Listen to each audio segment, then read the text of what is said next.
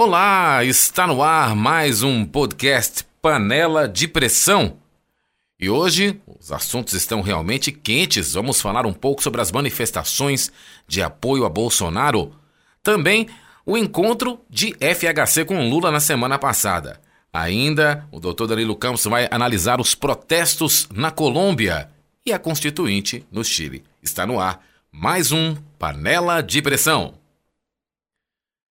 Doutor Danilo Campos, na semana passada, muitas coisas aconteceram e aí a gente já começa perguntando né, a você, primeiro, sobre a manifestação de apoio ao presidente Bolsonaro.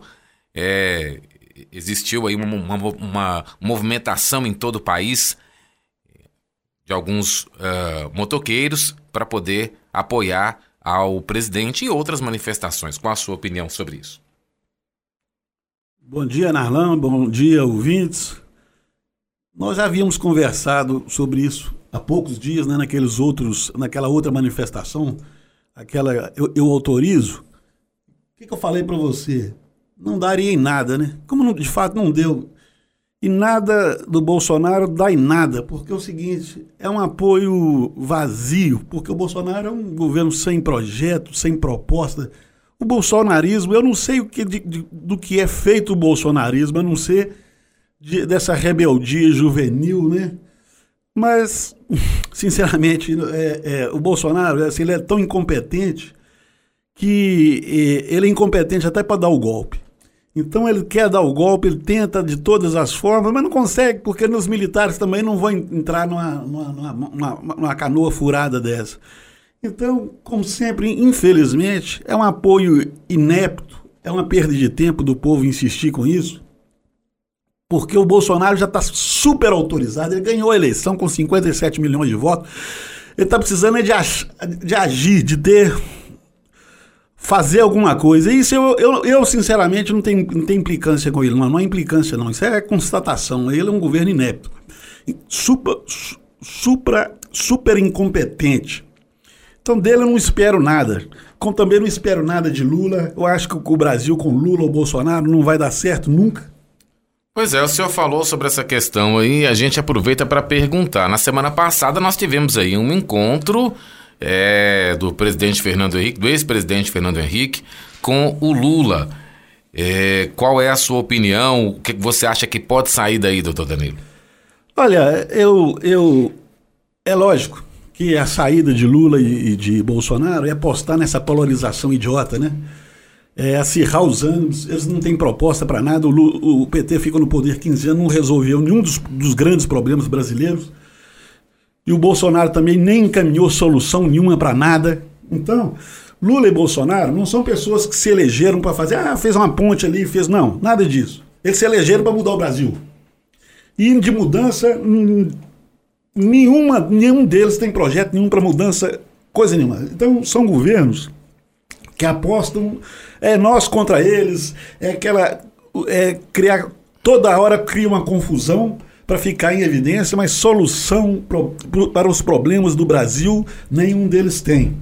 Então, eu acho, eu respeito a opinião de todo mundo e a do Fernando Henrique Cardoso de, é, é, é, é em último caso, votar no Lula.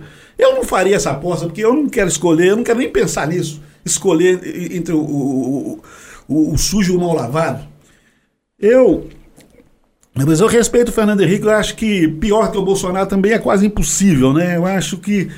Não é implicância minha, não, gente. Se vocês quiserem, alguém pode se questionar, me manda. O que, que o Bolsonaro fez? O que, que esse governo realizou? O que, que vem realizando? Porque eu, sinceramente, devo ser muito mal informado, porque eu não sei.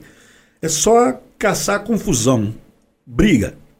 Ele se elegeu brigando com o PT, agora quer se reeleger insistindo nessa briga. E essa briga, essa polarização, para mim é idiota. Agora, doutor Danilo, esse suposto apoio do PSDB ao, ao, ao ex-presidente Lula num possível segundo turno, isso pode, é, pode representar algum significado na corrida à sucessão presidencial? Olha, eu acho que o, caminho do Brasil, eu não quero falar em nomes, não. Isso é, é precipitado. Eu, eu acho que eh, o caminho do Brasil é achar, como Minas Gerais aconteceu em Minas Gerais, pode vir a acontecer novamente. Aqui nós, o eleitorado, sem combinar, foi uma coisa que aconteceu assim, é, é, de forma natural, sem combinar, elegemos o Zema para derrubar tanto o PT quanto o Aécio. Então, a gente tem que escolher talvez um nome para encarnar essa, é, é, esse é, é, anti-Bolsonaro e anti-Lula, né? Eu acho, que eu acho que o eleitor vai tender a escolher um terceiro nome, uma terceira via. E a gente tem que apostar nessa terceira via, né? Porque de um lado é a loucura de Bolsonaro, né? E de outro é, é, é, é, um Lula degenerado, depravado, que teve todas as chances de mudar o país e não quis. Quis continuar a perpetuar no poder. Então são duas coisas que eu não tenho. Ó, eu não me, me aventuro a, a, a, nesse jogo Lula e Bolsonaro, eu tô fora. Muito bem, vamos falar agora um pouquinho sobre o cenário internacional. Tivemos também na semana passada protestos na Colômbia, inclusive a Colômbia perdeu a, a possibilidade de sediar a Copa América em função da situação daquele país, doutor Danilo. Olha, é, é eu não estou tão bem informado sobre os motivos dos protestos na, na Colômbia. Eu teria que estudar mais profundamente, mas o que eu posso analisar é o seguinte: que de uma forma em geral, desde 2013, a população está esquentada, né? E no Chile, eu acho que o exemplo melhor que nós temos é no Chile. O Chile é, saiu dessa discussão tola que nós estamos aqui entre, entre dois lados, direita e esquerda, é, é, direita e esquerda, nenhuma sem projeto, nenhum para o país, e está tá fazendo o que eu acho que é importante ser feito, que é um novo pacto social um novo contrato social. É o que o Chile está fazendo, é uma nova Constituição. O Brasil precisa de uma nova Constituição. As pessoas precisam. Essa Constituição. Constituição de 88, para mim, esse Estado democrático de direito baseado na Constituição de 88, para mim é um fracasso total, uma falência.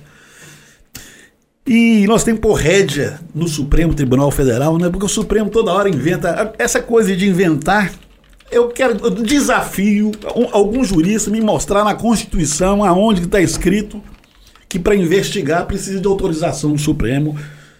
Eu nunca li na Constituição isso. Então, toda hora eles inventam coisas para bloquear, é é é, é, é, é, tornar essa casta irresponsável, né? bloquear a ação da justiça, do povo, não deixar realmente que a, a, responsabilidade recaia sobre essa casta que domina o Brasil, né? essa casta burocrática do funcionalismo público, da política, de, é muita, são muitas entidades, é, classes, corporações e classes, a gente tem que quebrar. É isso aí, porque é uma, uma Constituição, é um novo pacto social que não depende sequer do Congresso Nacional, né? Lá no Chile, por exemplo, elegeu-se uma constituinte, metade homem, metade mulheres, e uma representação das duas etnias indígenas mais fortes do país. Então, é isso que a gente quer, é mudança efetiva. E uma mudança efetiva é só através de uma nova Constituição. Doutor Danilo Campos, vamos falar um pouco agora, já, já falando sobre essa questão da, da, da Constituinte do Chile. Então, se eu ver com bons olhos é, é, a, não, é, não necessariamente mexer na Constituição, mas criasse uma nova Carta Magna?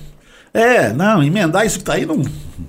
Isso é um lixo. Essa Constituição não tem que ser emendada, ela já foi emendada centenas de vezes. Nós precisamos de um novo pacto social, imputando responsabilidade a todo mundo, tirando todos os privilégios do político. O político vai ser político aquele que, que quer servir é, então, sem mordomia, sem, sem foro privilegiado. Então, vamos fazer, é, é vamos dar o poder ao povo. Vamos, em vez dessa turma do Bolsonaro idiota que fica pedindo intervenção militar, vamos fazer uma intervenção popular no poder, entendeu? Vamos pôr o povo no poder. Não vamos deixar que, que leis, que leis é, é, sejam aprovadas sem plebiscito, leis que às vezes mexem com o interesse do povo. Então, tem muitos mecanismos hoje para a gente fazer a democracia funcionar e não precisa desse falso representante, esse político profissional cada vez mais caro, cada vez mais corrupto, cada vez mais inepto. É isso que eu acho. Muito bem, assim chegamos ao final do nosso Panela de Pressão. Fique ligado em nossa programação.